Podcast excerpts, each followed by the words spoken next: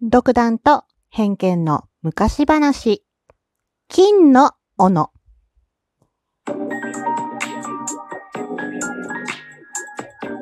どうも、ひよりです。いかがお過ごしですか？この番組は私ひよりが、これってどうなのって思う日常の些細なことを、個人の独断と偏見でゆるくお話しする番組です。さてさて、いただいたお便りを先にご紹介したいと思います。えー、デッスンさんからお便りいただきました。ありがとうございます。えーと、なになに一寸法師は大阪生まれで、住吉大社にとても縁があるそうです。住吉大社に一寸法師のモニュメントもあるそうですよ。デッスン帽子も生まれた時は小さく生まれたそうです。ということで、デッスンさんからいただきました。ありがとうございます。えー、知らなかった。住吉大社。住吉大社には行ったことはあるんですけど、一寸法師のモニュメント、え、銅像みたいなのかな？があるんですね。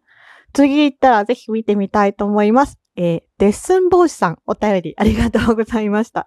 えー昨日のね、回でレッスンさんからあのお便りいただいて、一寸法師が何センチになったかという番外編のお話をさせていただきました。ではでは今日のお話は、金の斧。はい。えー日和の独断と偏見の昔話、今回は金の斧のお話をしていきたいと思います。では、金の斧、一体どんな話だったでしょう？では、お話の始まり、始まり。昔々、あるところに、とても真面目な木こりがいました。うんうん。木を切って、お仕事してる人ね。それを木を何かに変えて生活をしてる木こりさんがいました。うん。毎日せっせと木を切っています。ある日も、木こりは鉄の斧で木を切り倒していました。ところが、スポンと、斧が手からすり抜けて、近くの泉に落ちてしまいました。あらら大変。大事な大事な仕事道具ですもんね。そう。で、鉄でできた重たい斧は、どんどん水の底へ沈んでいきます。木こりはしょんぼり。そらそうです。仕事ができないので、困り果ててしまいました。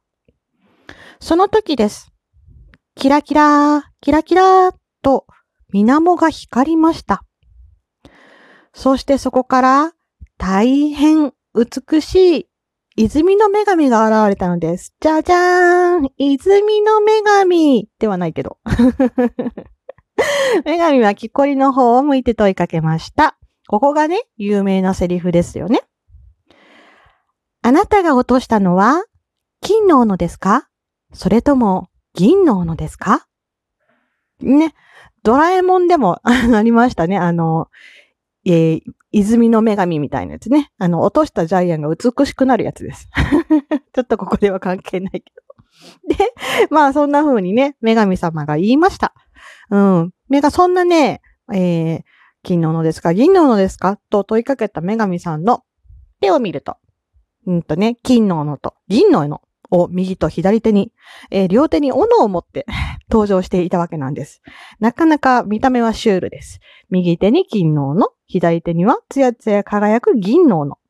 しかし、ね、この場面にも動じず、木こりは首を横に振りました。いいえ、僕の斧はそのどちらでもありません。僕が落としたのは金の斧面。とね、えー自己申告したわけです。うん。それを聞いた、あそんな木こりのね、答えを聞いた女神は嬉しそうに微笑みました。まあ、あなたは正直者ですね。ご褒美にすべての斧を差し上げましょう。ということで、木こりは自分が落とした鉄の斧、そして女神の右手と左に持っていた金の斧、銀の斧、なんとこの3本を手に入れることができました。まあね、あの、正直者の木こりさんは、まあ自分の斧が、あの、亡くなったのでしょんぼりしていたので、まあその斧が帰ってくるだけでも、もちろん嬉しいんですが、ついでにね、金の斧と銀の斧もらっちゃったわけです。うん、多分相当重いよね。金の斧も銀の斧も。まあ、その斧を3本ね、あのー、まあ、うん、ぶら下げて家に帰るわけなんですけれども、ま、まあ、そんなね、あのー、正直森の木こりさんを木の陰からこっそり見ていた人がいたわけなんです。またね、そのね、こっそり覗いていた男。その男は、とても欲張りな男でした。そう。それを見ていて、自分も金の斧が欲しいと企んだわけなんです。なので、さあ、同じことをやってやるぞ、とばかりに、その男はボロボロの斧を持ってきて、わざと泉に落とします。ぼちゃーんズボズボズボ、ズボズボズボズボ。と、もちろん、ね、斧は沈んでいくわけなんですけども、そうするとまた、泉がキラーンと光って、あの女神様が現れたわけです。さあ、そして同じことを問いかけます。あなたが落としたのは、この金の斧ですか？それとも、この銀の斧ですか？女神の問いに、その欲張りな男は、待ってましたと言わんばかりに答えます。金の斧私が落としたのは金の斧です。ところが、女神は悲しそうにため息をつきました。はあ、あなたは嘘つきですね。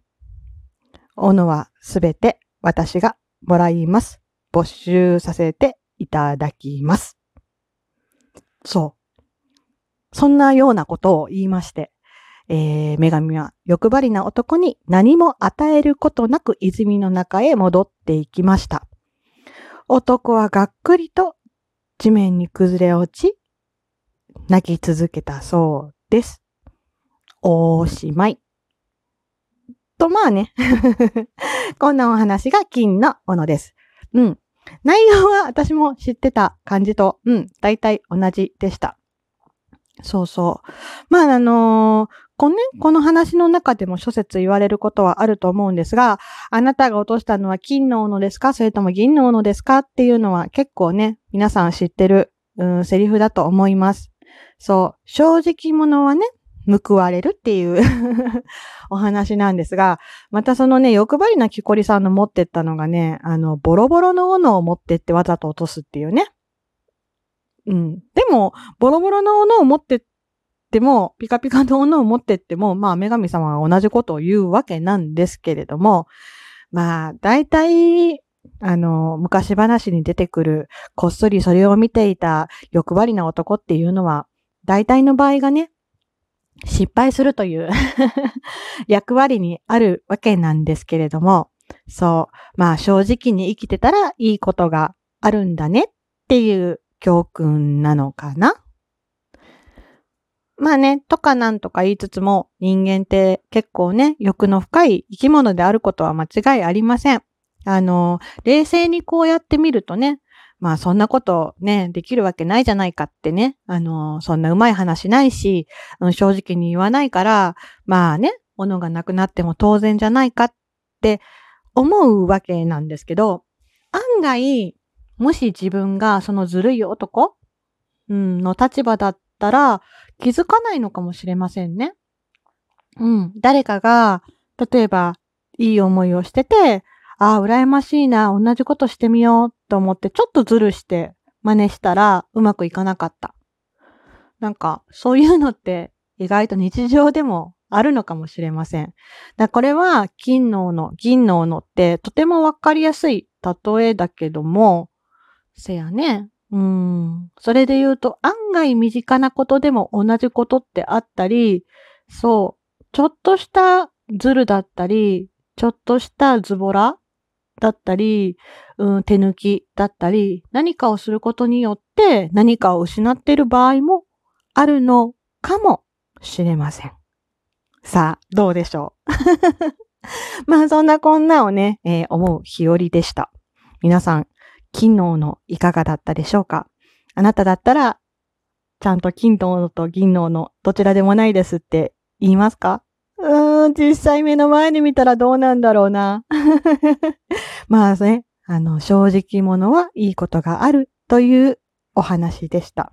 なんかね、あの、昔話のやつ、どれにしようかなっていくつか悩んでたんですけど、ちょっと結末が自分的に納得がいかないもやっとしたものとかがあって、まあ、どうせお話しするんだったら自分の中でこうね、ちょっとストンと納得できるお話から先にしていこうかなと思ったので、今回は金の斧のお話をさせていただきました。はい。ということで、えー、独断と偏見の昔話、金の斧ここまでです。最後まで聞いてくださってありがとうございました。では、明日の配信でお会いしましょう。ではではでは、また。じゃあね。ひよりでした。